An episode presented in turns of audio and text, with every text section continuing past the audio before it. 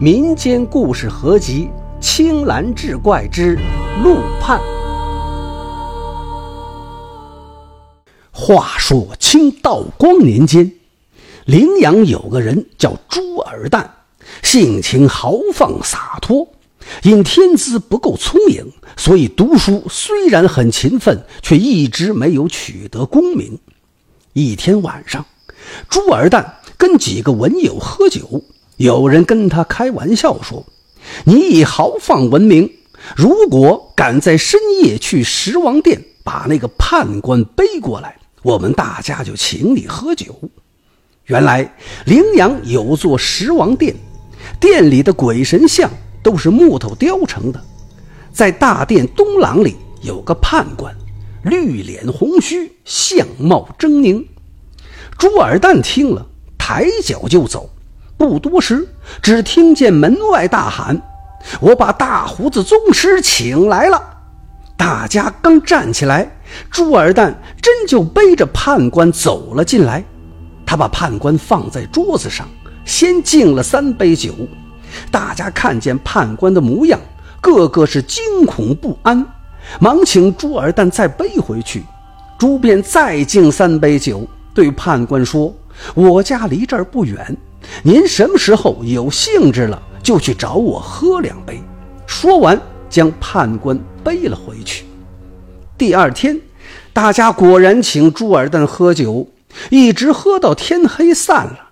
朱尔旦回到家中，又自斟自饮。忽然，一阵冷风扑啦啦吹动门帘，紧跟着有个人一掀门帘走了进来。朱尔旦抬头一看，竟是那个判官。他忙站起身道：“哦，看来昨晚冒犯了您，今晚是来取我性命的吧？”判官大胡子一动，微微一笑：“不是的，昨晚你不是约我到你家喝酒吗？”朱尔丹大喜，忙请判官落座，又到内室叫妻子准备酒菜。妻子关切地问询：“您和谁喝酒啊？”朱尔丹把事情的原委一说。妻子哭道：“他果然不会取你性命吧？”朱尔旦安慰道：“无妨无妨。”妻子贤能，不一时便安排好酒菜，两人对饮起来。朱尔旦询问判官的姓名，判官道：“我姓陆，没有名字。”朱尔旦跟他谈古论今，判官对答如流。朱尔旦又问他：“您懂八股文吗？”判官道。好坏还能分得出来，俩人喝着聊着，朱尔旦就醉了，昏沉沉睡着了。等他一觉醒来，鬼客早就不见踪影。从此后，陆判官两三天就来一次，两人越发融洽，经常是同床而眠。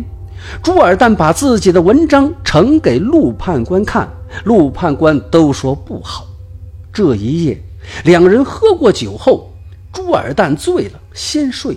陆判官还在自饮。朱尔旦在睡梦中忽觉脏腑有点疼痛，睁眼一看，只见陆判官端坐床前，已经给他来了个开肠破肚。朱尔旦睡梦之中被惊醒，看到陆判官正剖开自己的肚子，朱尔旦惊愕地问道。我们并无冤仇，您为什么要杀我呢？陆判官笑道：“你别害怕，你纹丝不敏，是因为心窍被堵塞的缘故。刚才我在阴间从千万颗心中选了最好的一颗，给你换上。”说完，便起身掩上房门走了。从此后，他文采大进。他再拿自己的文章给陆判官看，陆判说：“可以了。”不过你福气薄，不能做大官，顶多中个举人而已。朱尔旦问：“那什么时候考中？”今年必考第一。陆判官答道。不久，朱尔旦以头名考中秀才，紧接着又中了头名举人，这令朱尔旦对陆判官深信不疑。这一日，他又请陆判官喝酒道。你替我洗肠换心，我受你的恩惠也不少了。还有件事想麻烦您，不知可以不可以？陆判官说：“你但说无妨。”朱二蛋道：“我媳妇儿勤俭持家，人很贤惠，只是样貌不太漂亮，不知可否更改？”陆判官笑道：“好吧，容我想想办法。”过了几天，陆判官半夜来敲门道：“你上次嘱咐我的事儿，一直不好物色。刚才恰巧得到一个美人头，特来履行诺言来了。”打开衣襟一看，见那脑袋脖子上鲜血淋淋。陆判官催促：“快去卧室，不要惊动鸡犬。”二人进了卧室，见朱二蛋的妻子侧身熟睡在床上。陆判官把那颗脑袋交给朱尔旦抱着，自己从靴子中摸出把匕首，一手摁住朱七的脖子，另一只手像切豆腐一样一割，朱七的脑袋就滚落在枕头一边。陆判官急忙从朱二蛋怀中取过那颗美人头，安在朱七脖子上，又仔细看了看是否周正，用力按了按，然后移过枕头，塞到朱七脑袋下面。一切完毕，命朱二蛋把割下的脑袋埋到一处无人的地方，自己方才离去。朱七第二天醒来，觉得脖子上微微发麻，脸上干巴巴的，用手一搓。有些血渍，大吃一惊，忙喊丫鬟取水洗脸。丫鬟端水进来，见他一脸血污，惊骇万分。朱七洗了脸，一抬头，把那丫鬟吓得是目瞪口呆。朱二蛋妻子自己取过镜子一照，也是惊愕万分。朱二蛋告诉了妻子换头的经过。此时已是眉眼俊美，粉面桃腮，如同画中美人。两口子不免心中欢喜。花开两朵，各表一枝。按下朱举人一家人暂且不说，在此之前，当地有一位吴世清，有个女儿非常漂亮，先后两次定亲，但都没过门，丈夫就死了，所以十九岁了还没嫁人。上元节时，吴女去逛狮王殿，当时游人又多又杂，有个无赖窥视到她容貌美丽，便尾随到她的家。夜晚翻墙进院，先把丫鬟杀死，然后威逼吴女。吴女不从，以死相拼。无赖发怒，一刀把她脑袋砍了下来。吴夫人隐约听见女儿房中有动静，带人去查看。丫鬟一见房间里一尸一体。吓得差点死过去，全家人都起来，把一尸一体停放在堂屋里，把吴女的头放在她的脖子一侧，一家人嚎啕大哭，是乱了一整夜。第二天黎明，吴夫人掀开女儿身子上盖的被子一看，身子还在，头却不见，气得她将看守的侍女挨个痛打一顿，还以为是他们看守不严，被狗叼去吃了。吴世玉立即报官，可三个月过去了，凶手仍没抓到。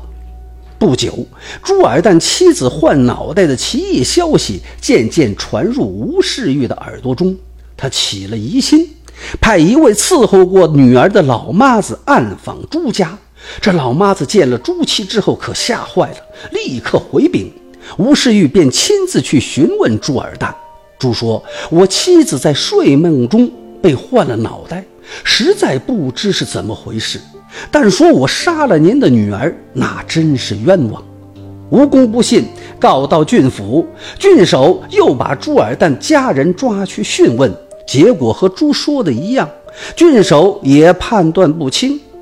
朱尔旦回到家中，向陆判官求计。陆判官说：“这也不难，我让他女儿自己说清楚。”到了夜晚，吴世玉梦见女儿跟自己说：“爹呀，女儿是被苏西的杨大年杀害的，与朱举人没有关系。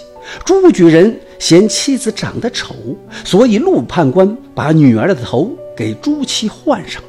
现在女儿虽然死了，但脑袋还活着。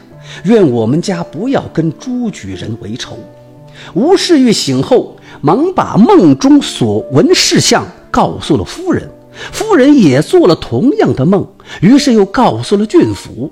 郡守一问，果然有个杨大年，立即抓来拷问。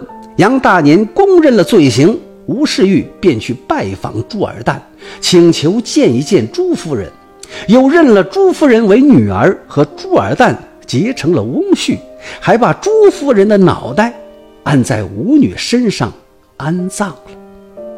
这正是坦荡处世尔旦君，交友从来用真心，敢与判官敌足眠，不怕半夜。鬼敲门。